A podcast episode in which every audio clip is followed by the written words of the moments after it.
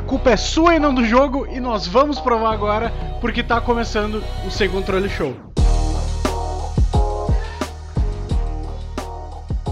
Aqui é o Tony Aso e. Hey Nico, it's Roman, let's go bowling. Estou aqui com Rafael Takaki.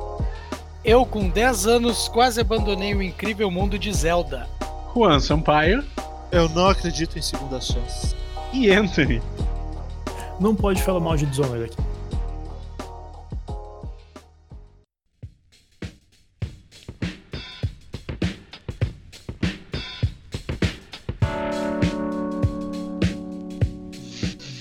Então para a leitura de e-mails, comentários e recadinhos da paróquia. Boa.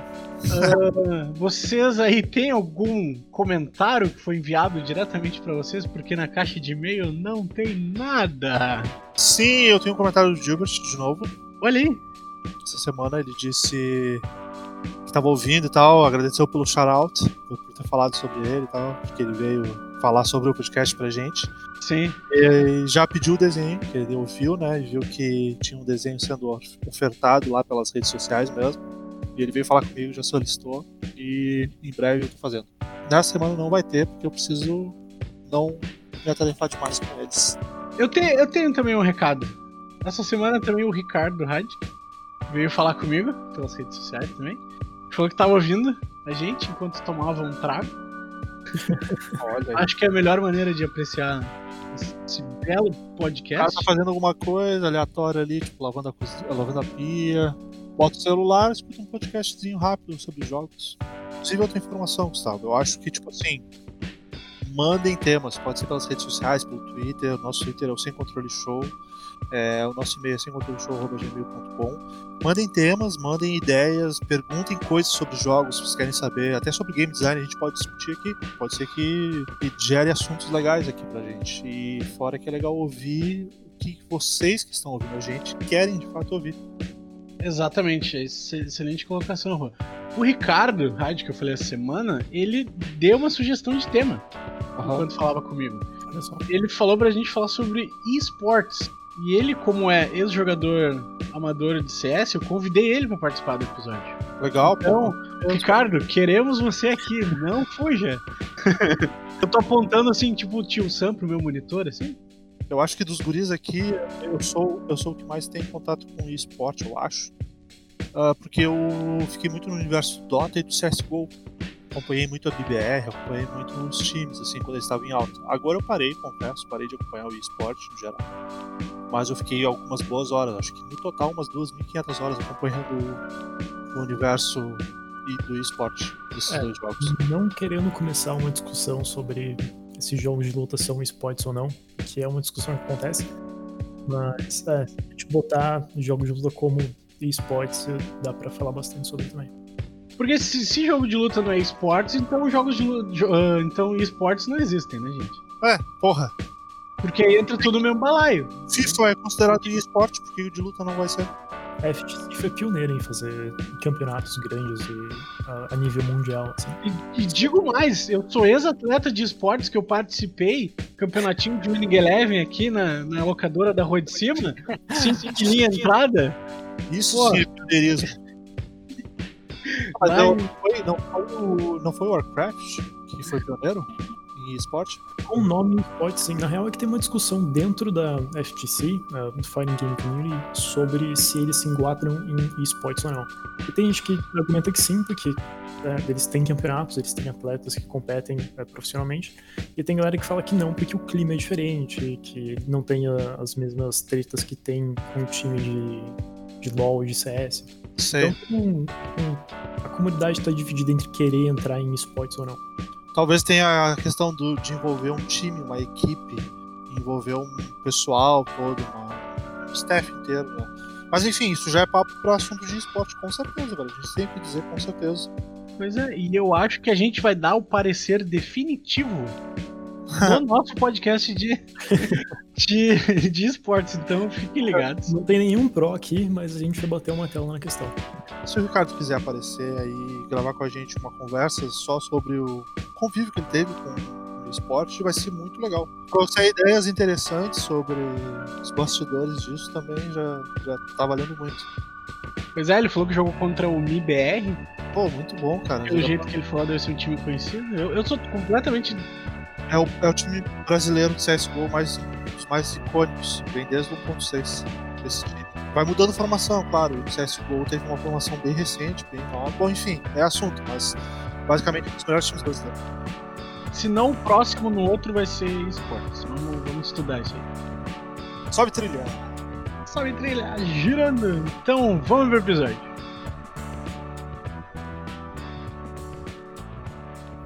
Quem quer começar falando aí sobre a, a, o momento em que você abriu seu coração e deu outra chance para um game? The Witcher 3. Tu, deu, tu não gostou do primeiro, do primeiro gameplay dele? Não, eu, a primeira vez que eu joguei The Witcher 3, eu, eu não lembro em que momento eu tava em relação aos videogames, mas eu, eu acho que eu só tava jogando Rocket League na época. E isso foi um, algum tempo depois que o jogo saiu, não foi logo no lançamento. Aham. Ah, eu ia perguntar isso. Em que momento foi que tu teve o primeiro contato com The Witcher 3? Uh, The Witcher 3 em 2015 foi um ano, um ano e meio depois. É, um bom tempo depois. É. Mas eh, me surgiu uma outra pergunta aqui. Tu chegou a jogar o The Witcher 2?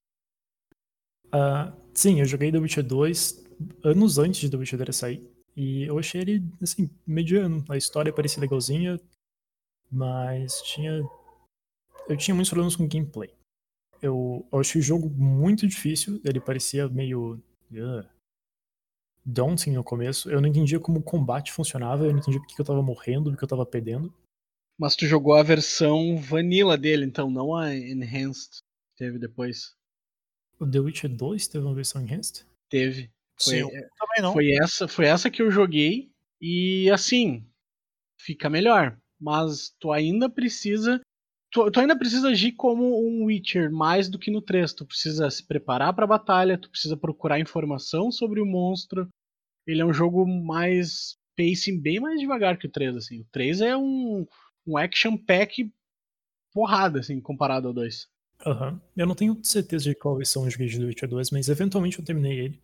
Mas se tu tá falando que foi tão ruim assim, com certeza não foi enhanced, porque ela não é tão. A não ser que tu não goste do combate do Witcher 3. Não, eu não gosto do combate do Witcher 3, que foi a principal razão pela qual não quis continuar jogando ele. Eu tava achando, os gráficos eram lindos, o, o setting era maravilhoso, o clima era muito legal, a escrita era divertida, mas o combate era uma porcaria. Nossa, eu amei o combate, que estranho. É, eu gostei muito também do combate. Pois é. Então, é, aí talvez entre porque tu não gosta de Monster Hunter e eu gosto. Cara, é Hum, engraçado, porque eu não, é uma coisa que não faz eu atravessar o The Witcher. É o combate também? Gameplay total, combate, pra mim é do jeito que o. Nossa, mas eu gosto tanto aquele passinho que tu dá pro lado e corta o braço do cara. Ah, não sei, cara. é Nossa, eu gosto muito de tu poder dar só um passo, ou dar um- uma rolagem, ou tentar bloquear, ou dar um parry. Eu acho ele tão mas isso é o completo. aspecto. Tu tá falando do dash dele, da esquiva dele. É, eu tô falando que o combate ele te dá várias opções, muito mais que muitos jogos aí, cara. É, mas eu acho que nenhuma dessas opções é boa. Por exemplo, nunca fica claro quando você precisa dar o dash curto ou a rolada pro lado pra desviar de um ataque. A rolada pro lado em ataque em área. Não é consistente, porque às vezes algum inimigo vai te bater com uma espada ou uma massa, alguma coisa assim, e você dá o passo e você ainda toma o ataque. Nunca é consistente. Tá, tu tá dizendo que o tel do, do, do, do inimigo não é muito claro, é isso? Os tells são claros, você sabe qual ataque ele vai dar, só que às vezes a distância simplesmente não cobre o suficiente pra você dar o dodge do ataque. Hum, tá, entendi. Eu acho o combate muito scriptado, mas é que eu não sei se eu tô usando a palavra certa do que eu quero dizer. Mas eu acho o combate muito. Eu acho que tu acha ele muito clunk, assim. É, eu acho que ele não me dá liberdade, Conjuntado, assim. não me dá liberdade pra eu jogar diferente, pra ser honesto. Ele tu tranca o target no inimigo e fica dançando na volta dele, apertando, spamando o dash e atacando quando tem uma abertura. Eu não vou dizer que ele não te dá opções, porque ele dá. ah, você tem os signs pra usar contra os inimigos, e eles dão opções interessantes. Tu pode deixar o cara ah, tonto usando um sign, ou tu pode usar um outro que é em área e deixar ele mais lento. Você pode meter fogo no cara e deixar ele queimando enquanto você vai pra cima de outro. Só que nenhum, nenhum momento o combate ficou gostoso, sabe? Ele é ok, dá pra levar o resto do jogo, mas o que leva The Witcher 3 com certeza não é o combate, não é o gameplay. O cavalo também tem vários problemas. É, não vou dizer que ele é horrível também, mas Shadow of the Colossus fez isso muito melhor uma década antes. É que o Shadow of the Colossus é o único cavalo que tu controla a pessoa em cima do cavalo e não o cavalo, né? É um dos, né? Zelda faz um pouco disso também, Breath of the Wild. Que te fez jogar pela segunda vez ele e tu de fato gostar do jogo, Anthony? Porque ele é um jogo que tu gostou, no fim das contas. Sim, eu dei a segunda chance depois e ele meio que me fez voltar a gostar de videogame. Porque tava em uma época que eu, eu não tava afim de jogar nada que saía, porque todos os jogos pareciam desinteressantes ou iguais.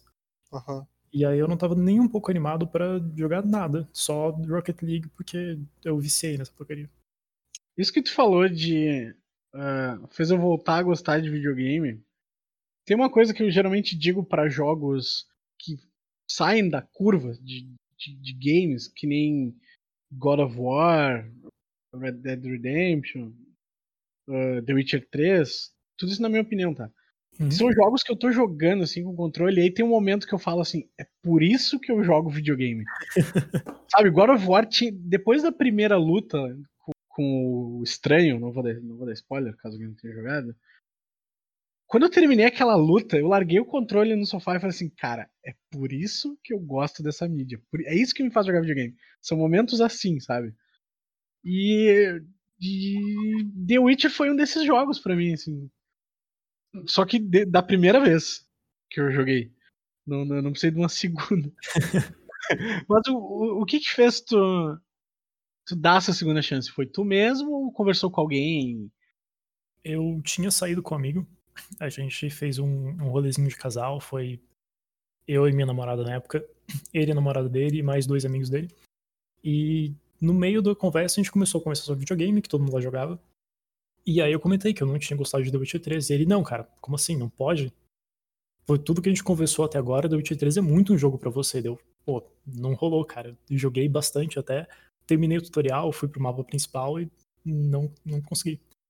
E aí ele me falou, cara, faz o seguinte, é um jogo fácil, então aumenta a dificuldade, entra no menu e desliga tudo da HUD. E aí eu, eu não tava botando muita fé, mas é, é o Yulan. E aí depois que o Yulan me deu essas dicas, eu voltei, ah, peguei o jogo, instalei ele, fiz as coisas que ele disse e só de ter desligado o GPS do jogo, aquela linha pontilhada que fica no minimapa mostrando pra onde tem que ir, já transformou ele em uma experiência completamente diferente. Que daí, o meu, o meu foco do jogo, ele parou de ser olhar pro minimapa o tempo todo enquanto eu tava no cavalo e ficar andando pelas estradas, vendo as coisas que tinha, parar quando tinha bifurcação, ler a placa, abrir o mapa, tipo, ah, ok, eu vou seguir essa estrada e na terceira esquerda eu viro. E no meio do caminho eu vou achar alguma coisa interessante, ia lá, fazia, entrava em uma side quest enorme que era muito mais interessante que a quest principal que você estava fazendo e se perdia no jogo. As minhas 300 horas de, de The Witcher foi tudo ativado, normal, como o jogo veio. E mesmo assim, eu ainda fiz isso que tu falou de apreciar a paisagem, olhar a placa. Não foi impeditivo pra mim, mas eu, eu concordo que, que tu tem uma, uma imersão muito maior quando tu desliga os facilitadores. É, né? aquilo era um ruído pra ti, tu precisou te livrar pra poder te concentrar mais no mundinho, né? Uhum. A gente fez uma comparação com Far Cry 3, que quando ele saiu, é, tem uma, uma screenshot que era muito icônica dele, que era você segurando um RPG e todos os elementos de HUD ligado, e você tinha um quadradinho super minúsculo da tela, que era a área que você tinha para ver o cenário. O resto estava todo coberto por ruído. Do Far Cry 3? Aham. Nossa, eu não lembro. E olha que eu joguei umas três vezes Far Cry 3. Pois é. E aí, The Witcher, depois que eu desliguei todas essas coisas, a experiência ficou completamente diferente. Eu não ficava mais focado em, tipo, ah, ok, minha próxima quest é seguindo essa linha e eu vou com ela até chegar lá para conseguir fazer e falar com o NPC que eu preciso conversar. Ele virou muito mais sobre exploração e descoberta. Eu acho que eu consegui abstrair isso, porque eu não prestava tanta atenção também, que nem o Tony Aso falou. Eu acho que esse jogo, inclusive, eu não trago pra lista do Segunda Chance que não deram certo, porque pra mim foi assim, né? Todos deram errado. Segunda chance. Mas esse aí eu ainda não dei essa chance diferenciada, porque pelo que eu vi o jogo muda bastante, assim, melhora bastante, porque o jogo ele é muito, ele é muito aberto para tu fazer as quests sem se guiar pela HUD, porque os caras te falam onde está tal coisa. Em algumas quests, né? É, é verdade, em algumas. Mas eles, tipo, tu consegue acompanhar o jogo, é isso que eu quero dizer. O que mais me, me incomoda nesse. no que o jogo te facilita é assim, ó, aquela visão Batman dele, sabe? Aquela visão além do alcance ali, que ele tem o sentido Witcher. Uhum. Às vezes tu tem que seguir pegadas, tá? Se tu não tiver as pegadas, se tu não tiver a visão ali ativada para te enxergar as pegadas destacadas, muitas vezes eu não conseguia enxergar, cara. Não sei se eu sou meio cegueta, mas eu não sei como eu iria fazer sem aquela visão, entendeu? Você não iria porque o jogo foi feito para você jogar com aquele efeito ligado. Se não fossem as pegadas, você ia chegar em uma parte que você tinha que seguir algum cheiro. E não tem nenhuma indicação física além de você ligar aquele modo para seguir o cheiro. Modo deixa ligado. Dá pra deixar? É, isso não, não tem como você uh, fugir disso. Essa parte você era obrigado a fazer. Ah, entendi. Só que essas partes em específico não eram o meu problema, porque isso é uma abstração de uma habilidade que o Geralt tem.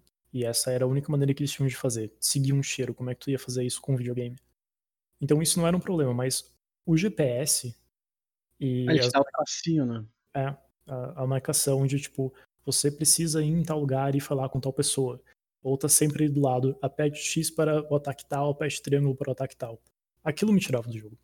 Distração visual mesmo do da interferência na tela, né, no caso. E o gameplay, ele só ficou bom para mim depois que eu fui lá, botei ele no Deathmatch, que é a maior dificuldade, e liguei o level scaling pros inimigos.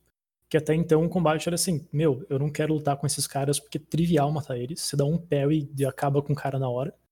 E os monstros é tipo, é, é melhor do que os humanos, mas ainda assim, não é um Dragon's Dogma, um Hunter da vida. Tipo, se tu jogar num modo normal, tu simplesmente sai dando porrada, foda-se, botar óleo na espada, foda-se. É, isso aí, ó. É, é uma das coisas que tinha demais em The Witcher 2 e faltou em The Witcher 3. Se diminuir a influência dessas coisas, eu imagino que porque uh, eles queriam aumentar bastante a base de jogadores, né? Que não é todo mundo que gosta desse tipo de coisa.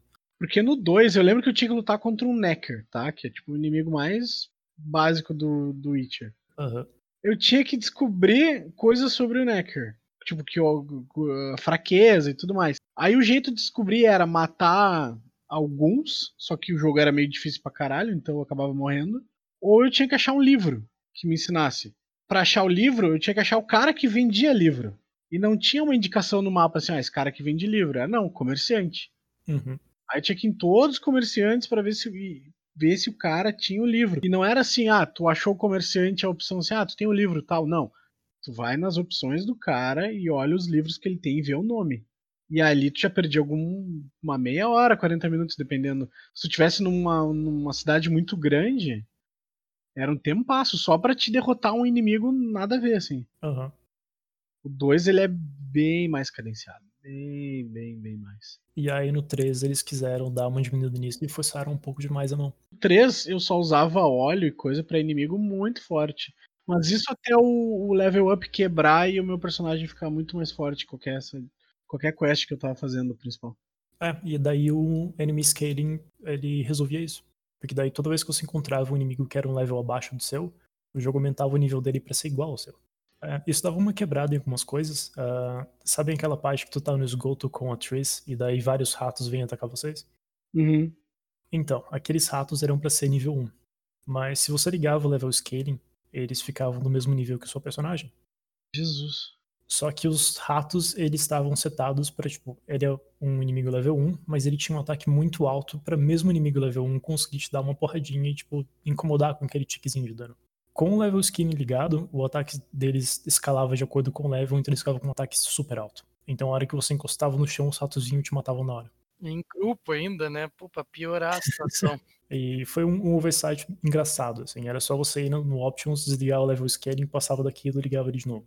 Ah, tu conseguia ter essa opção de ligar e desligar a hora que tu quisesse. Aham, uhum, ela tá lá ativa e ela vai em tempo real, não precisa Ah, tá. Mas ainda bem que eles botaram isso, porque senão ia quebrar o jogo aí. Uhum. Esse é o tipo de coisa que faria eu desistir do jogo. Ele fica, eu falava assim, ah, tá quebrado essa porra. É, quando eu cheguei nessa página, eu achei que eu tava fazendo uma coisa errada. É, não sei, talvez tenha algum walkway aqui, eu tenha que ir pra um outro caminho que eles não me alcancem, mas não, era só desligar o level scaling e meter fogo nos ratos e pronto. Eu, uma vez eu, eu cheguei a ligar o scale na primeira gameplay que eu fiz do jogo, uma época, acho que disseram isso, e eu tava nesses ratos, aí eu nunca mais liguei. E aí eu desisti dessa primeira tentativa e tenho que ir pra uma segunda bem feita agora. É, agora acho que vai nessa veia do Anthony de, É. de analisar tudo. Só que se eu tive 300 e, sei lá, 50, 70 horas jogando ele inteiro, tu vai pra lá de 450. Eu, eu acho que eu passei disso. Nossa senhora. Pra um jogo que eu não tinha gostado da primeira vez, passadas 400 horas na segunda, é porque funcionou. Bom, o game que eu quero trazer aqui é um game que a gente que o Anthony comentou sobre ele no nosso primeiro episódio. E eu falei que eu não tinha gostado as duas vezes que eu tentei jogar em, em anos diferentes. E ele falou pra mim dar mais uma chance, olhar para um outro lado, entender melhor a história do Nico que valia a pena, que é o GTA 4. Não foi nem uma segunda chance, foi uma terceira chance. Foi uma terceira chance, cara, porque eu, eu joguei ele no PC um tempo. Depois eu foi o primeiro jogo que eu comprei no, no Xbox 360 e não deu, cara. Eu achei ele mu- muito raso, muito vazio. Ele era só um jogo de andar de carro e dar tiro, e o tiro era ruim. e era isso, cara. Tu ia de máfia em máfia e pegava a missão e é isso aí. GTA 4 é o cara trabalhando para as máfias e essa aí é a história.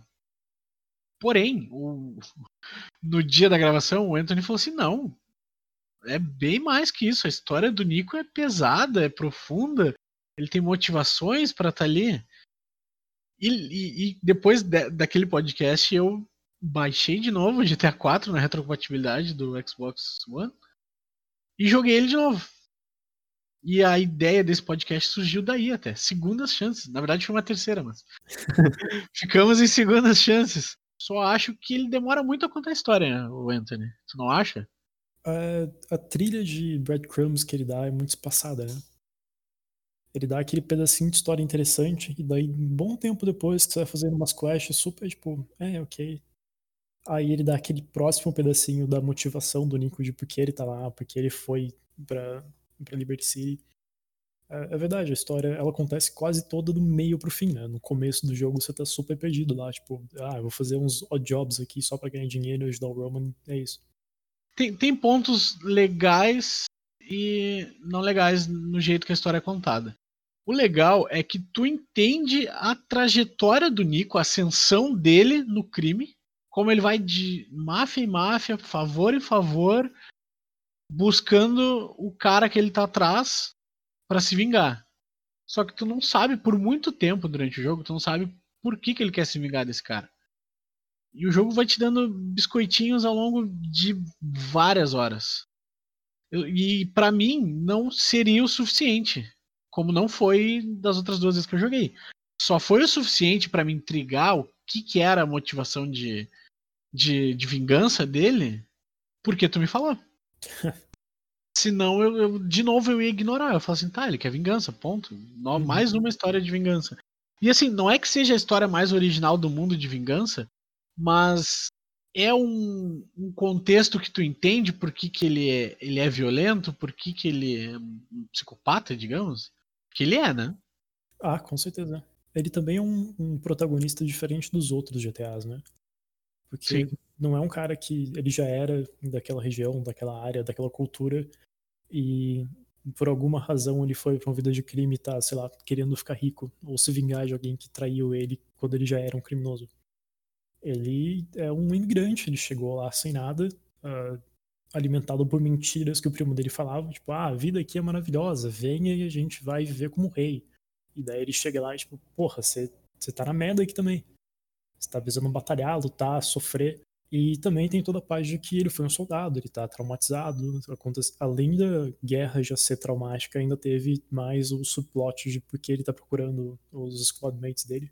Então, é, ele tem um- uma motivação mais interessante pra mim, pelo menos, que os outros protagonistas de GTA tinham, incluindo no GTA V. Ele tem um estresse pós-traumático bem pesado, né? Tem. Eu, eu achei isso também. Depois que eu joguei, eu concordei com, com isso que o Anthony já. Ele já tinha me falado isso em off. Que a motivação dele é muito melhor do que qualquer outro personagem de GTA. Eu tive que concordar. Que realmente é. E na hora que tu finalmente encontra o, o algoz que tu estava buscando o jogo inteiro, o jogo te dá, uma, te dá opções. Te dá duas opções. Eu não vou entrar em spoiler porque.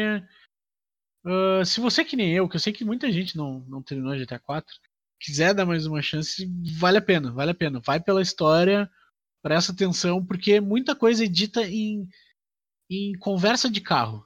Eu acho que isso também é outro problema do jogo. Tu tá ali preocupado em controlar aquele carro e eles estão falando sobre coisas da guerra que é importante agora, sabe? Você tá preocupado em não acertar o poste com o oversteering do carro, porque o handling GTA 4 é muito mais interessante que o GTA V, mas também muito mais difícil. Exatamente. E falando sobre coisas super importantes. É diferente do, por exemplo, das partes do barco do God of War, né? Que conta a história, mas é bem mais tranquilo. Tu tá ali uh, conduzindo o barco, não precisa focar tanta atenção no barco. Particularmente, eu prefiro o jeito de GTA 4, porque uh, geralmente sessões em que, tipo, ah, a gente vai te dar um gameplayzinho aqui, enquanto a gente bota a exposição. É, segure o stick pra frente enquanto o cara anda, que a gente vai falar uma coisa importante.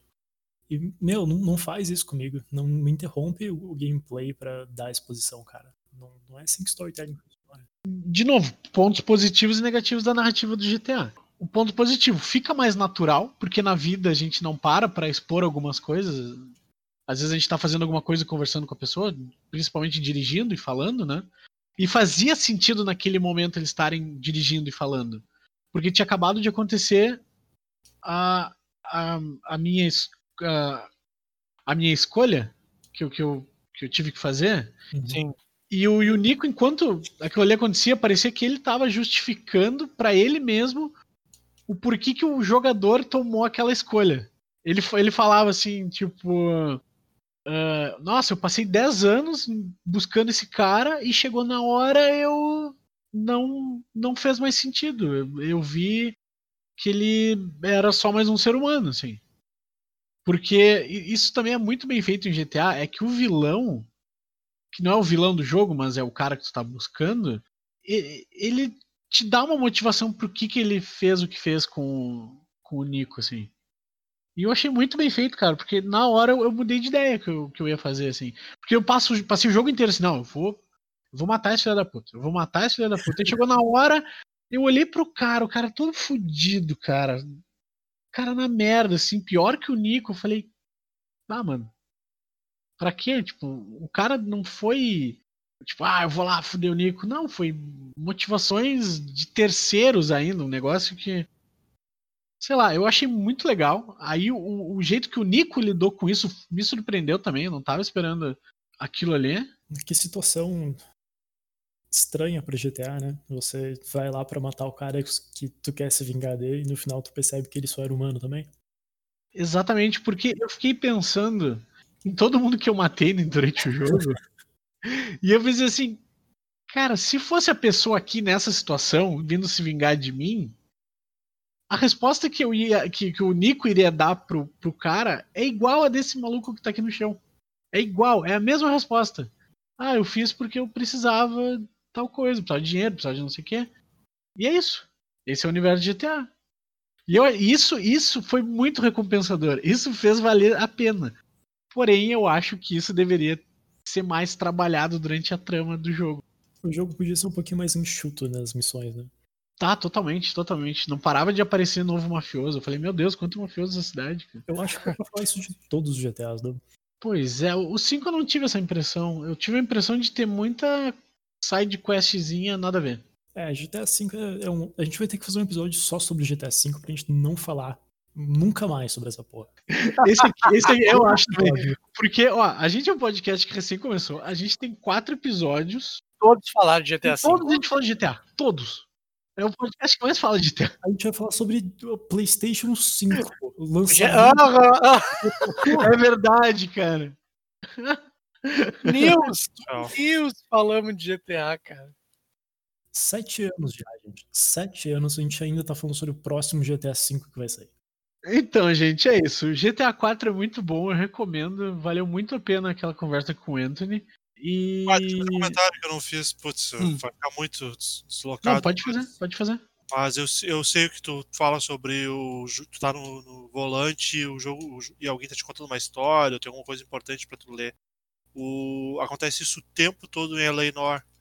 E é um Ah, jogo que sim. gosto, mas ali acontece tanto isso que tu perde muita informação de história nessas, nessas conversas de carro. E aí, assim, ó, GTA é só legenda em inglês. Eles falam inglês com sotaques de tem um jamaicano, eu não consigo entender uma palavra, e o meu inglês é bem intermediário, assim, eu consigo me virar muito Fala bem. jamaicano, né? Ah, não sei, cara, ele fala de uma maneira muito esquisita. Tem o Nico que fala fala com sotaque e tal, mas dá pra entender. Aí tu tá dirigindo, tá os dois falando cada um com sotaque de inglês de algum lugar do mundo. e tá tudo acontecendo, eles estão expondo coisas interessantes da história e, cara, ainda bem que tu precisa tomar decisões de acordo com essas informações, mas Mas é, essa é uma das coisas legais de GTA 4, que eu acho, pelo menos, é que como o jogo se passa em Liberty City, que é o análogo de Nova York para o universo de GTA, eles fizeram um esforço para deixar o jogo multicultural. Porque Nova York é uma cidade muito multicultural. Você vai para lá, as pessoas vão falar com sotaques diferenciados de outras partes do mundo, de outras partes dos Estados Unidos, ou até de bairros diferentes ali dentro. E eles terem feito o seu cast de amigos também, é, é. mostrar esse lado, também foi bom, apesar de ter esses problemas pra gente. Eu imagino que pra eles também de entendimento. Eu acho que em algum momento pra eles também o, o jamaicano. Eu não lembro o nome dele agora. Mas eu acho que só também. O resto dá pra entender tranquilo. Mas aquele cara ali, bah, tinha muita dificuldade quando ele tava no carro falando. Eu pegava o contexto da conversa pela resposta do Nico. Porque o jogo não tem legenda em português e muito menos dublagem, né? É o Little Jacob. Isso, Little Jacob. Eu, eu acho ah, toda a conversa que você tá com ele muito divertida. Sim, só queria entender. o que E ele é brotherzão, assim, né? O cara é muito. É, é, tanto que é, eu não sei se isso muda de acordo com a tua trajetória, mas ele tava comigo nas missões finais, assim, cara. Sim, Ele é fiel, cara. Ele é- e o gameplay que tu achou? O gameplay, bom, dirigir, ele vai melhorando conforme vai passando o jogo. Aham, quando você pega the hang of it. Ele tenta simular uma coisa que acontece na vida real, que é tipo. ah, não faz curva freando, meu amigo. Freia antes e acelera na curva. É, tu diminui a velocidade quando chega na curva e daí você entra na curva e acelera. Exatamente. E, e geralmente em jogos é dobra freando e vai indo, né? Tu vai É, com tu flow. chega na cara da curva, mete o dedo no freio de mão e faz ela com drift. É, isso, isso é interessante porque tu acaba vendo assim, tá, eu tô com uma picape. A picape ela se joga muito. Então se eu puxar o freio de mão, eu vou perder muito a traseira. Então tá, eu- vale mais a pena eu reduzir pra entrar nessa curva, entrar devagarinho e acelerar depois do que entrar de pau, porque senão eu vou sair do outro lado. É um outro, é um novo jogo dentro de um jogo. Né? Tem Exatamente. Quando tu começa a pegar essas coisas, se torna um minigame de dirigir. É, é legal, isso, isso eu achei legal. Atirar ficou um pouco melhor quando eu tirei a, a trava de mira e aquela retícula grande que, eles, que, ele, que, que vem no jogo. Eu deixei só o pontinho branco e, e para mim mirar. Eu tomava mais tiro, mas, pô, ficou bem melhor. Ficou bem, bem melhor. Eu fiz isso também. Ah, eu achei muito melhor jogar no computador também, com teclado e mouse. Ah, eu acredito. mirar também, ele vira um outro jogo. E ele fica até um pouco fácil, na verdade, porque a, a mira é boa e por o, o foco principal sair nos consoles, né? o- os NPCs não se mexem muito. É, mas o que me desgraçou a cabeça foi o sistema de checkpoint. Nossa senhora, teve vezes que eu quis, eu quis desistir de novo. Eu só, ó, eu, eu só fui até o final por causa do tu, Anthony. Porque ele é assim, ó. Digamos que te mandaram uma mensagem, tá? Uhum. Ah, vai lá na casa do fulano e fala com ele. Aí tu entra no carro, entra num táxi, vai até a casa do fulano. Aí tem uma cutscene, ele falando alguma coisa ali. Aí tu sai dali, pega um carro, vai até um lugar, aí tu vai no armazém. Tá, tu tem que pegar uma caminhonete que tá lá. Aí tu pega a caminhonete, ah, tu tem que ir lá pro porto. Aí tu dirige, atravessa a cidade lá pro porto E tudo isso eles falando e conversando, né? Tu chega lá no porto, começa a missão de verdade. Aí, ah, mata todo mundo e rouba o barco. Essa que foi essa missão que eu travei. Uhum. Que eu morri umas 3, 4 vezes. Tinha um cara comigo que o cara saía moda louco. Ele ficava gritando assim, ah, take cover, Nico. E ficava no meio do negócio atirando assim pra cima. No meio do estaleiro. E, e no estaleiro tinha gente em cima, lá na, na passarela. Tinha gente lá atrás, na, na marina. E todo mundo de metralhadora. E já era o fim do jogo, quase. O nível tava bem mais difícil. O jogo dá uma escalada boa depois. Cara, eu morri umas três vezes por causa dele. Depois eu morri mais umas duas por causa minha. Toda vez que eu morria, ao invés do jogo me botar lá no quando eu chegava no estaleiro, ele me botava quando eu tava lá buscando a caminhonete. Então eu tinha que atravessar a cidade dirigindo todas as vezes. Uf. Cara, essa foi fodida. Eu demorei o domingo inteiro para terminar essa, essa missão, não tanto por, por dirigir bastante, mas porque eu desligava e ia jogar outra coisa. É, esse foi um, um oversight mesmo, mas é coisa da época, né? É. O sistema de checkpoint não tava Isso, bem. isso foi o que eu menos gostei. Uma coisa que acontece muito em vários jogos é você tá no meio de um diálogo importante. E daí você chega sem querer em um checkpoint invisível que tu não sabia, e acaba aquele diálogo e os caras começam um diálogo diferente. E daí tu perde tudo que os caras estavam falando antes, porque o jogo forçou você a ir pra uma parte diferente. Ou tipo, tu sai do carro por alguma razão, e aí, a hora que você entra, cortou o diálogo, os caras não continuam falando. Ah, sim, sim, sim, sim, entendi. É, no GTA V e no Red Dead Redemption eles resolveram isso muito bem, né? É. Ah, como eu ia dizendo. Em Uncharted sim, também, a- as partes de exploração, os caras estão conversando dentro do Jeep. Sim, verdade. Então acho que é isso de GTA 4. Cobri tudo que eu queria falar. É um, é um excelente jogo. Joguem, se vocês não jogaram ainda, deem mais uma chance, vão pela história. Porque o gameplay, ele, ele, ele, ele é bem passável, assim. Ele não. Tu demora um pouco pra se acostumar com o movimento ali quando ele tá com a arma na mão. Que ele é muito lento, demora pra se agarrar na- nas coisas, demora pra sair do, do cover. Mas é ok. O problema mesmo é o checkpoint. Então, take it easy. E, E sair com os amigos é muito chato. Muito chato. você precisa jogar as DLCs. Eu preciso jogar as DLCs. Eu tô tomando coragem pra comprar Ballad of Gay Tony, que tá 40 reais. É, eu diria que Gay Tony é até melhor do que o GTA 4. Sério mesmo, tudo isso? Pelo menos em termos de diversão, não a, a história pura, é mais legal. Você tem armas novas, tem ambientes novos, ahn, as Não, personagens. é, um, é, um, é, um, é um adendo bem grande, então, não é só novos é personagens. É quase um joguinho standalone ali que eles usaram os assets que eles já tinham pra GTA. Ah, interessante. Eu, vou pegar ele então. Eu vou ver aqui agora quando virar o mês, eu vou pegar ele. E aí eu trago as minhas impressões no próximo Segunda Chance. Quem vai agora? Takaki. O que, que tu trouxe aí pra nós? Então, eu tenho um bem, bem, bem antigo. Que eu me lembro, minha época, um pequeno Takaki, em volta de 10, 11 anos, talvez, pode ser. Com a katana de madeira, correndo pelo dojo? É. Quando eu resolvi jogar Zelda Link to the Past. Uh, esse é velho. E eu vindo acostumado de jogos de plataforma e ação, né? Achei aquilo muito diferente do que eu estava acostumado, demais assim. Ah, Claro, é um novo mundo, né? Um novo estilo de jogo, mas não, um novo tipo de, de mecânica. E me esforcei no início, mas não consegui me encaixar. Não consegui de jeito nenhum. Me lembro que eu tranquei numa parte, me lembro até hoje. A, a oeste do castelo tinha uma entrada por uma floresta que tinha um. Não me lembro se era um gárgula, era uma estátua de pedra que tu tinha que usar um item de fogo nele pra, pra ele liberar espaço. Cara, eu tranquei naquilo de tal forma, porque eu não tava acostumado com essa mecânica de vários itens, sabe? É que também.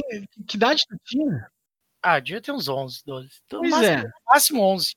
E os jogos, tipo, o, o Zelda dessa época, ah, como ele era um RPG, e tu falou que ele tinha muitos itens, Sim, né?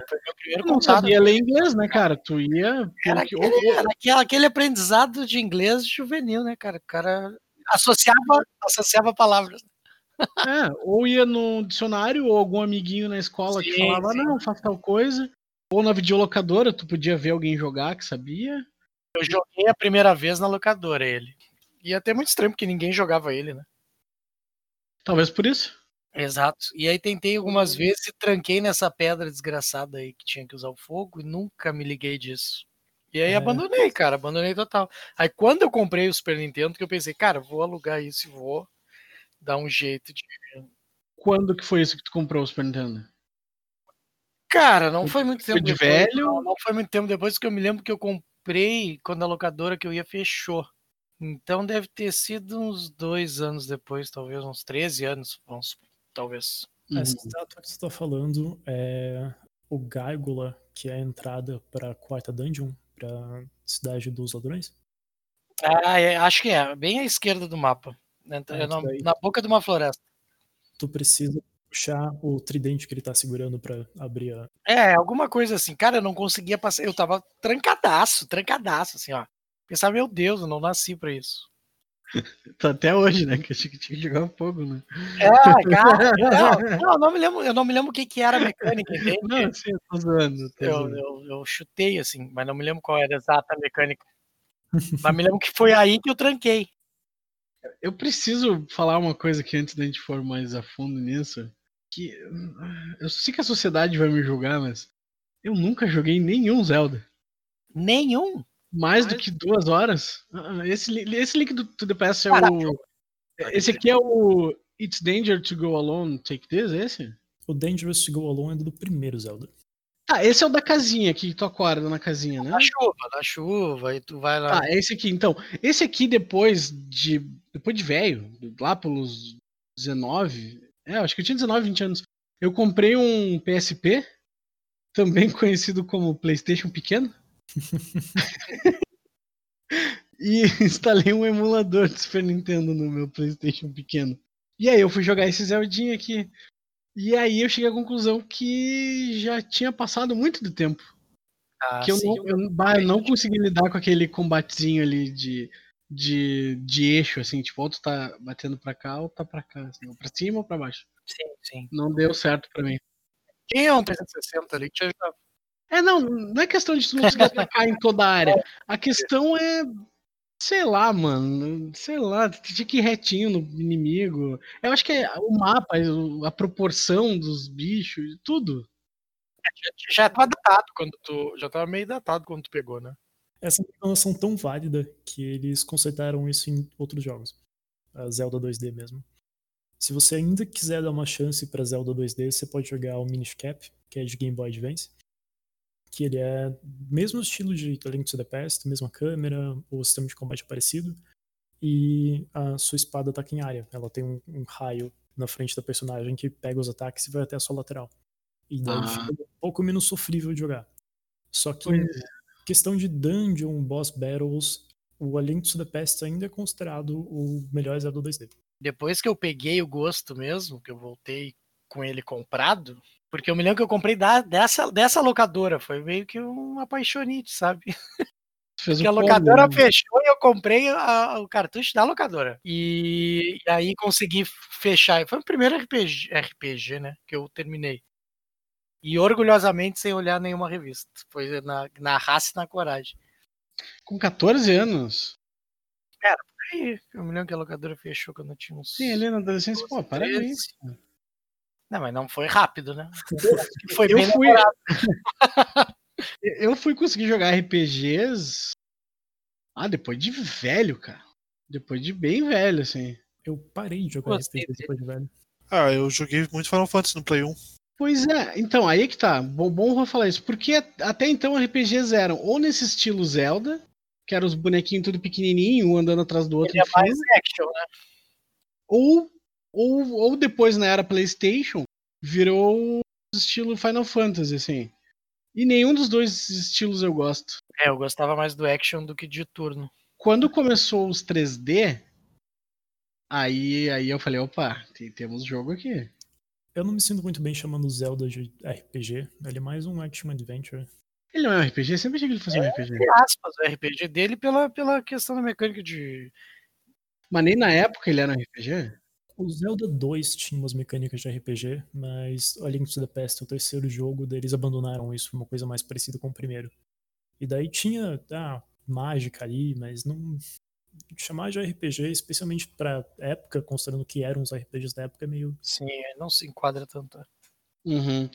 É, esse estilinho aqui do Earthbound aqui, nunca me atraiu, cara. Tinha um outro que eu gostava muito, que era Secret of Mana, se eu não me engano. Acho que o Rod jogava esse, né? Ou era Não. Breath of the Wild? Que que- Não, era. Como é que é? Breath of Fire. Ah, Bre- Breath of Fire. esse. Chrono Trigger também eu gostava pra caralho. Que é. Chrono Trigger é legal que a gente falava Chrono Trigger. É, Mandavam, em... mandavam em inglês onde não tinha, tá ligado? Pra falar certo. mas esse que foi o meu, a minha segunda chance aí, depois de um tempo e batendo a cabeça na parede até terminar. Pô, foi rápido. Eu achei que tu ia falar assim, não. E aí, 10 anos depois, eu comprei um PlayStation Ah, foi rápido, foi rápido. Foi logo que eu comprei o Super Nintendo, eu já comprei ele junto. É, a Link to the Past é o responsável por criar a fórmula de Zelda que eles seguiram até Breath of the Wild. Ah, é? Ele ele não teve um joguinho 2D depois? Ele quem? Zelda. Ele não. Ela. O jogo. Zelda. O personagem Link. Ele não teve um jogo 2D depois, side-scroller, que tu ia da esquerda pra direita andando assim, dando porradinha? Antes. Ah, antes. Meio que os dois, na verdade. Zelda 2 era um side-scroller 2D que tinha um overworld que você controlava da mesma maneira que os outros. Tipo, você andava no overworld do mesmo jeito que em Final Fantasy você anda no overworld. E daí quando você entrava em uma cidade ou em batalha, ele mudava pro gameplay em 2D. E aí teve os Oracle, que eram pra Game Boy Color, que também tinha algumas partes que era em 2D. Mas no geral, não. Tá, e o Zelda da Philips CDI, a gente não vai falar mesmo? Não, esse jogo não Vai ser limado? o Zelda no crack, olha só, mano. Abram aí pra vocês verem. Olha isso, cara. Well, excuse me, princess. Cara, era tudo errado isso aqui, proporção. Bizarro, né? Eu acho que a gente tinha que falar desse Zelda aqui. Acho que tem, tem o suficiente pra falar de Zelda, se vocês quiserem um episódio sobre, que não precisa tocar nos de Philips CDI. Se vocês quiserem falar de Zelda, que não foi a Nintendo que fez, a gente pode falar sobre os Oracle e o Minish Cap, que foi a Capcom que fez. Ó, não sabia que a Capcom tinha feito Zelda. Mas eu não Zeldas. Mas esse foi o meu primeiro contato com um mundo mais estratégico dos games, assim. Pois é, esse saiu super bem, Takaki. Cara, e Parabéns. depois que terminei, foi aquela satisfação inacreditável, assim, de ter conseguido, sabe? E me apaixonei total pelo jogo, assim, baixo. Muito É aquela comemorada sozinha no quarto. Sim, assim. exato, exato. É, tu ergue os braços pra cima e fala, caralho, tô foda, porra. Aí tu olha pros lados, não tem ninguém, assim, tô sozinho. É três horas da manhã e tu fala, tá, vou fazer um sanduíche. Né? Eu, eu gosto Depois eu só joguei os do 64, eu acho. Eu gosto muito de Zelda, mas se eu fosse voltar para jogar um, um Zelda 2D, além de the Past, não seria a minha primeira escolha. Ah, hoje em dia, não, realmente. Mas ele datou tanto assim? Ah, Mesmo levando em consideração, tipo, ah, o jogo de Super Nintendo de É 93, sei lá. difícil levar em consideração quando tu volta. eu tenho o mesmo problema que você teve, que eu não gosto do combate, ainda mais porque eu fui Ah, jogar ele depois do Minish Cap e o gameplay era bem mais redondinho, assim. E aí quando eu volto para bater nos bichos no ser the Past, eu fico meio. "Uf". Tá, entendi. E tu, Rosito, qual é o teu jogo? Então, eu, como eu falei na introdução, eu não tenho, eu não acredito em segunda chance. Que coração preto, cara. Todos os jogos que eu tentei dar segunda chance, eu acabei não pegando de novo. Na terceira já não dava mais, desisti de vez. E Quando não aconteceu, gosta de um Remember. e aconteceu com jogos, inclusive, que, foram falados aqui. Tipo, The Witcher, por enquanto, assim, eu tenho que dar uma segunda chance melhor pra ele pra ver, porque eu tô na segunda e não, não, não tá indo. Mas, tendo em vista que eu tive poucos jogos memoráveis que fossem tipo, trazer de volta, assim, tipo, bah, esse aqui realmente a segunda chance foi crucial. Eu vou falar de um que eu não gostei, mas eu queria ter gostado na segunda chance, que é o Dishonored. É, eu tô contigo nessa aí, Juan. É um jogo que eu quero, que eu queria terminar por causa da história. Eu me interessava em saber mais do jogo, mas eu não sei, acho que o gameplay me afastou dele.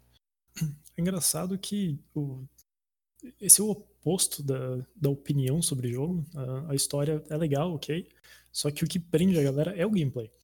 Ah, é que assim, eu Eu não sei, velho. Eu acho que eu não gosto daquele sistema de stealth do Dishonored. E eu gosto de jogar stealth, sabe? Eu acho que ele não tava. Eu não sei, eu não tava na vibe do jogo. Aí eu fui tentar de novo depois. Eu acho que eu ainda não. Não sei. Eu, eu não achei o jogo difícil de se jogar. Mas eu senti o gameplay meio. Pro meu jeito de jogo, eu ia ficar repetindo muito um gameplay que não é legal nele e eu não tava afim de. Sei lá, o gameplay não, não foi atrativo para eu aprender outro tipo, entende? Tu não ficou com a sensação de cansaço? Tipo assim, come começava uma nova missão e tu. Ah, tá, vamos lá. Tipo, não era uma coisa assim, tá, vamos embora, vamos explorar esse mapa, vamos achar caminho. É, era ser. tipo um pesar, assim, tipo, porra, tá, vamos lá, vamos. É, pra mim ficou assim depois de um tempo, porque eu não tava me divertindo no gameplay. Uhum. E esse negócio dele falar assim, ah, se tu matar muita gente aqui, vai ser ruim o teu jogo. Ah, isso é meio estranho. Isso eu não gosto dessas desculpas de, de jogos assim, ah, aqui ó, tu pode matar, tu tem, tu tem espada, tu tem faca, tu tem bazuca, uhum. mas não usa, tá? Senão o jogo vai, vai ficar ruim, vai, vai torrar. Eu, eu entendo que é, um, que é um videogame, tem que dar variação e, e ônus e bônus de tu usar as coisas, mas caralho, mano, deixa eu me divertir. Eu, eu, entendo, eu entendo também que um pouco a culpa é minha, que eu deveria falar foda-se pra isso e só jogar, uhum. mas eu não consigo. Uh, o jogo do. Ele fala que se você matar muita gente, a praga que tá se espalhando pela cidade vai ficar pior, porque vai ter mais corpos, os ratos vão lá, comem os corpos, espalham o negócio. E a desculpa é boa. Sim, é uma ótima desculpa. Inclusive, ela é visível até, que se você deixa um corpo cair em algum lugar, os ratos vão lá e comem ele. Sim, eu achei a desculpa muito boa, mas. Sei lá, eu queria me divertir. então, mais uma razão para você ligar o foda-se, porque o gameplay do jogo fica muito melhor quando você faz isso. Só que aí o que acontecia? Eu lembro que quando eu, eu jogava no stealth, eu gosto de jogar no stealth. Uhum. Aí eu lembro que quando dava merda e eu saía do stealth, todo mundo me via e partia pra porrada, eu não gostava do gameplay. Eu ficava tipo, é. Não é compensador pra mim. Não, não, não curti sei lá, eu acho que eu não soube jogar o jogo e eu não senti ele ser convidativo o suficiente para eu aprender a jogar o gameplay dele. De Mas o stealth tu gostava? Cara, eu conseguiria atravessar usando o stealth pra ver a história do jogo. Sim, sim. Saca? Tipo. É, tu não conseguia, tipo, não te agradava conciliar os dois. Assim. Um é. tu tinha dificuldade. É. Saquei. Você tava jogando stealth não letal? Eu tentei, mas como isso acabava gerando muito problema de alertar os caras, volta e meia matava um ou outro, dependendo de onde ele estava no mapa, entendeu? Uhum. Variava um pouco no gameplay. Ah, é, eu acho estranho ouvir as pessoas falarem mal do gameplay de Dishonored, porque uh, quando você passa dessa barreira de tipo, ah, vai afetar a história se você matar muita gente, e você começa a entrar em como as mecânicas do jogo funcionam e todas as possibilidades de coisa que você tem para fazer, ele fica muito divertido e muito aberto. Tá, assim, ó. Falando em divertido e aberto, eu tenho o 2, tá? O 1 um eu não posso mais voltar e jogar porque não tem na retrocompatibilidade, eu não tenho mais o jogo. Mas eu tenho o 2. O 2 eu joguei até razoavelmente bastante. Eu gostei de tu poder escolher a filha do corvo. Em vez de escolher o corvo, eu achei mais interessante jogar com ela. Uhum. Porque muda algumas coisas de habilidade ali. É, os poderes são diferentes. É, eu achei bem legal isso. Mas, de novo, eu parei de jogar no meio. Eu não, não, eu não consigo identificar o que, que me faz parar, apesar de eu ter gostado muito mais do 2 e ter achado que o 2 eu ia virar. Tu não vê o que que te cansou, é isso? Isso, isso vale um pouco pro 1, um, assim. É, eu não sei se é o gameplay, o que que era, porque no 2 eu tava, tipo, jogando normal, assim. Tô tentando, se eu fosse matar a pessoa, eu ia matar a pessoa, se eu não fosse matar a pessoa, eu não ia matar a pessoa. Mas, e, e, as, e o level design do 2 é muito mais interessante que o do 1. Um. Nossa, infinitamente. Nossa, muito legal, cara. A cidade é toda interconectada e tu acha uns caminhos escondidos, assim, é muito legal. Eu, eu tava na, na... Jogou o 2, Anthony? Não inteiro. Tá. Um tu chegou na casa do, do inventor lá? Não. Então, a casa do cara é toda modular. Hum. Ela, ela, ela, a sala gira ou baixa uma parede, levanta outra e vai virando outro cenário, assim. É bem interessante, cara. É muito legal. Mas, de novo, me cansou um pouco. Eu não sei, é alguma coisa com Dishonored e eu, eu tenho a impressão que é alguma coisa da Arkane. é alguma coisa na Arkane não deve ser só comigo e com o Juan, porque os jogos não têm um sucesso estrondoso de venda, né? Até onde eu sei. Eles são aclamados pela crítica, mas. É, é bem isso mesmo. Uh, voltando ao, ao, pequeno spoiler que eu dei antes, eu, esse tipo de jogo, a minha política com eles geralmente é abrir o jogo, jogar algumas horas dele, até eu pegar o gameplay, os sistemas, como funcionam, quais poderes são interessantes, quais não são, quais combinam com o estilo de jogo. E aí eu deleto o save e começo o jogo de volta. E daí, esse segundo gameplay, eu vou jogar ele mais certo. Eu não vou fazer as cagadas que eu teria feito no começo por não conhecer as coisas. E daí eu pulo todo aquele processo de growing pains, de você aprender como o jogo funciona e fazendo bosta e tateando no escuro. E aí esse segundo gameplay sempre vai muito mais tranquilo. Geralmente tu faz isso? Aham. Uhum. Todo Dá uma segunda chance para todos que tu joga. não, não, mas ele não fala isso para os jogos que ele não gosta. Ele diz assim: sim, sim, jogos sim. que tem uma mecânica complexa e uma build. Claro, ele faz o trial para pegar. pegar... Se, arrepender, é, se arrepender no meio do caminho, vai ser pior. Eu acho, eu acho isso uma puta dica, isso é muito interessante. Pô, realmente. Eu fiz isso com Deus Ex, eu fiz isso com os dois Dishonored, eu fiz isso com Prey. Uh, até Fallout eu fiz isso, mas Fallout não rolou de qualquer jeito. E acho que ninguém terminou Fallout 4, né? É, eu não gostei nem do 3. Eu, eu achei New Vegas melhor do que o 3, mas mesmo assim, é, não, não deu. Fallout não, não. Mas Dishonored é uma outra série que eu diria muito forte, assim, para jogar umas horas, pegar o gameplay, voltar ao jogo e daí tu faz uma build com os poderes que você quer, os que você achou interessantes, os que combinam com o seu tipo de jogo. Porque não tem muito que você não pode fazer nele. E a história, foda-se. Não, não, importa se a praga vai piorar, se você vai influenciar as pessoas depois. Joga do jeito que você quiser, porque ele fica muito mais divertido. Só que ele também é um jogo que depende muito de criatividade para fazer as coisas. Porque se tu joga ele como um shooter normal, ou como um, um jogo de matar as pessoas só com stealth, você perde todo o brilho dele. Que é você inventar cenários interessantes para fazer nas áreas que você tá, explorando com os poderes uh, chamar a atenção dos caras, fazer um deles atirar em ti, parar o tempo, colocar o cara na frente da bala, ir para um outro lugar, jogar uma flecha para cima para ela cair exatamente no lugar que outra pessoa vai estar. Tá. É, é o tipo de coisa que demora um tempo até você conseguir fazer, porque não é um jogo fácil. Mas quando você começa a fazer esses planos assim, as coisas se encaixam muito melhor. Descobri qual é o problema com a Arkane. ela dá tanta liberdade pro jogador que o, que o jogador não sabe o que fazer com essa liberdade. É, Dishonored é um caso meio extremo, assim, porque ele, ele não é nem fácil de começar e muito menos ser fácil de masterizar. Mas quando você tá em um gameplay mediano, assim, ele fica muito mais gostoso.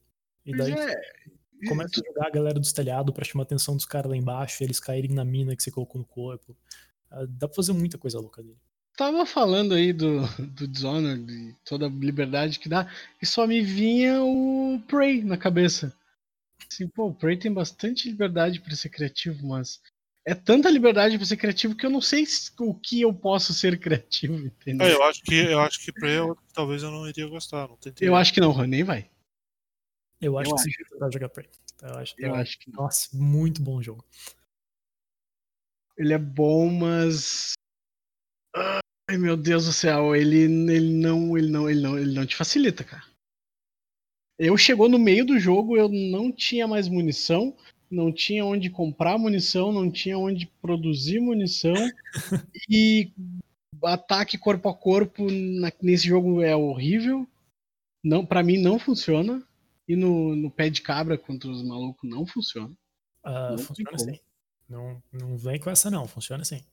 Ah, então eu jogo muito errado os jogos da Arcane. Muito errado. Uh, bater nos bichos com a chave inglesa é sempre uma questão de acertar timing. Então, nunca vale a pena você ficar, tipo, só batendo nela.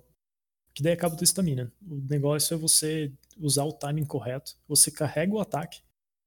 E aí você acerta o primeiro no bicho, o bicho vai ficar atordoado. Daí você já começa a carregar o segundo. E daí duas, no máximo três porradas você mata ele. Mas daí tem os monstros que tu não pode chegar perto. E daí você tem que começar a ficar um pouco mais criativo, usar stealth, mas. É, foi nessa parte aí, quando começou a aparecer os monstros que não pode chegar perto, elétrico, acho que era, né? É, também. Tinha uns, uns bichos meio elemental assim, cara, ali ficou impossível. Impossível, era, era, era torturante tentar passar daquela parte ali. Até o momento que eu falei assim, ainda bem que eu paguei 30 reais nessa merda. Deletei, assim. e fui jogar Dishonored 2, que eu comprei um combo, assim, eu paguei tipo 60 pila no 2. Ah, da mesma maneira que Deus Ex sofre disso também, a pistola em Prey fica muito OP se você tratar ela direito. E aí você consegue matar todos os bichos do jogo usando só a pistolinha. Pois é, o Anthony tá, tá me convencendo a baixar Dishonored 2. Eu não vou jogar baixar Prey de novo. Cada episódio vai ter um jogo novo pro Tony retorna- retomar. É que eu gosto de voltar em jogos, até que eu já joguei. Eu tô jogando. Sim. Eu tô dando, eu tô dando uma segunda chance pra Assassin's Creed ah, Unity. Tô amando o jogo. Eu tô jogando Cara, em cara. Nesse período de quarentena, tu retomou um monte de jogo. Tu jogou de novo, né? É, quando eu consegui fazer iso- distanciamento social, que agora eu não consigo mais, eu joguei muito jogo de novo, cara. Várias cada-. Cada hora que eu falava contigo era um game diferente que tu tava jogando. Ah. Tentei XCOM, dar uma segunda chance não rolou. Eu até, até gostei do jogo, mas não é pra mim, sabe? Tipo, nada contra, mas. Tá, mas dito isso, tudo isso que o Anthony falou, de tentar jogar um pouco mais criativamente, tentar entender um pouco mais os poderes, talvez a build, começar o jogo e voltar pro início pra melhorar. Tu pensa em jogar, de dar uma terceira chance pro Dishonored? Putz, cara, eu acho que eu desisti de vez dele. Não sei. Difícil, difícil dizer. Mas acho que eu desisti dele. Aí, ó, terminamos com uma nota triste. Tu desistiu. Ah, Ei, rapaz. Ó, a sociedade amanhã vai acordar. acordar complicado. Bota uma trilha meio triste aí agora. O William Bonner amanhã vai dizer: Juan, desiste de. Eu, eu acho que. Em Prey, eu só não caí nesse problema de chegar na metade do jogo e não ter mais nenhum recurso. Porque eu fiz esse negócio de voltar do zero e jogar ele direito.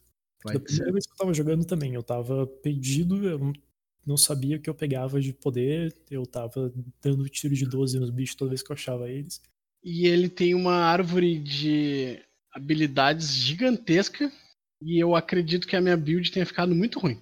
Eu tenho um problema com essas árvores de habilidades, porque quando o gameplay do jogo é muito bom, muito redondinho, eu sempre sinto que eu não preciso usar a árvore porque o gameplay base que o jogo me dá já é bom o suficiente. Ah, eu não sei, cara, mas, mas no Prey tu tem que fazer tanta coisa, é hacking, é, tu tem que aguentar porrada, mas tu tem que ah, fazer craft, eu não lembro quais eram as, as habilidades, mas era se transformar em qualquer coisa, ou tu escolhia humano ou, ou, ou, ah, aquela simbiose, simbiose, não era? É, Typhoon. Então, eu acho que eu tentei fazer um híbrido ali e não rolou. Não sei, ficou muito ruim.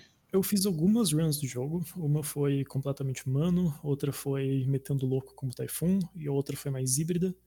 E assim, tem vantagens e desvantagens. Quando você tá com uma, uma build que é muito humana, você acaba precisando de muito mais recurso. E daí quando você vai como Typhoon, você tem muito mais opções para combate, e daí acaba sobrando mais coisa. Hum, olha aí o Anthony me convencendo aí, full Typhoon. Nossa, Ó. Typhoon é muito divertido. Sabe, esse jogo fica divertido. porque Pra, pra mim era, era torturante jogar, cara. Eu lembro que a minha ex-namorada teve que viajar com a avó dela. Aí eu fiquei de caseiro na casa dela e aí eu comprei esses dois jogos, né? Comprei um monte de guloseimas e falei, porra, vou chafurdar agora no, nesse universo de Prey. e foi terrível. Porque tu já tá meio desinteressado, então. Uma coisa que eu senti com o primeiro Dishonored é que quando eu ainda não tinha pego muito bem o gameplay, mesmo ah, começando ele de novo e fazendo uma build mais interessante, eu senti o tempo inteiro que eu tava jogando errado porque eu não tava aproveitando o gameplay do jogo. Eu tava Aham. jogando ele como se fosse ah, um jogo de tiro e stealth normal, assim. E eu não tava, tipo, ah, eu vou parar o tempo aqui, chamar a atenção, desse, chamar a atenção do cara, parar o tempo, fazer ele tomar um tiro na cabeça de outra pessoa, ou assustar esse cara pra ele sair correndo e matar esse daqui sem me ver. Tipo, eu tava. É, tem esse cara aqui, eu vou nocautear ele, aí eu vou andar aquele pedacinho ali, nocautei aquele outro cara. Eu sempre tava tentando deixar o jogo seguro para eu continuar uh, o gameplay de stealth.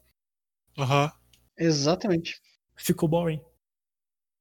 Exata, exatamente isso que aconteceu comigo. Eu, eu, eu, eu me restringia tanto a tentar não matar e ficar stealth e tudo mais, e que fica chato, fica monótono. É exatamente isso. E aí, quando clicou que o objetivo do jogo não era esse, era fazer uma parada mais.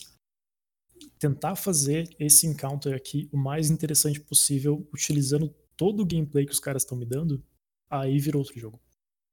É, perfeito. Acho que encerrou o papo dando a letra do porquê que, por que, que a gente abandonou o Dishonored. Aham. Mas Perfeito. assim, eu, eu entendo muito bem porque vocês largaram o jogo, porque ele. ah, você joga ele sem aproveitar o gameplay ou você não acha que as opções são interessantes, ele não, não vai ter graça. Exatamente. É, eu, eu, eu, eu, eu vou baixar o 2. tá aqui, ó. Tô anotando aqui, ó. Vou baixar o 2. E em breve O 2 não trarei aqui. dá muito, que eu, eu parei de jogar ele porque ele não roda bem aqui. Mas é, não, mas o 2 é, é a mesma coisa, só que maior e melhor. É, mas aqui esse maior aí já muda tanto as coisas. Mas eu não achei chato ele ser maior. Não foi isso que me incomodou no jogo. Tipo assim, nossa, é tão grande. Ah, vou ter que ir lá do outro. Não era isso que me incomodava. Uhum. Era. Ah, Ficou desinteressante. Eu acho que era isso. Eu me restringia tanto no gameplay que só andava agachadinho, sabe? Aham. Aham. Virou, virou um andar agachadinho simulator, assim. O sistema de combate dele é muito. Ah, é muito bom aquilo. É gostoso de fazer as coisas. Quando o plano dá certo. Ah, aquela história que eu contei de Metal Gear Solid Ground Zero, sabe? Do Uhum. plano que eu fiz pra assassinar os dois caras, que era convoluto pra caralho e tinha jeitos muito mais simples de fazer. Sim. Quando eu consegui fazer aquele plano dar certo, eu entendi porque que a missão tava lá. E agora, você que tá ouvindo, qual era esse plano? Segredo. Descubra no próximo episódio.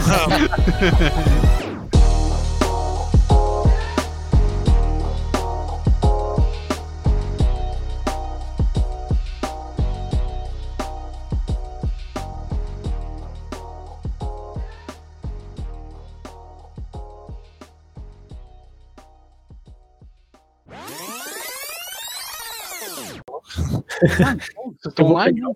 Eu vou pegar um café rapidinho só antes da gente começar. Daí. Que pariu. Ai, meu Deus. Vou pegar outra cerveja e já volto. Eu vou no banheiro, então.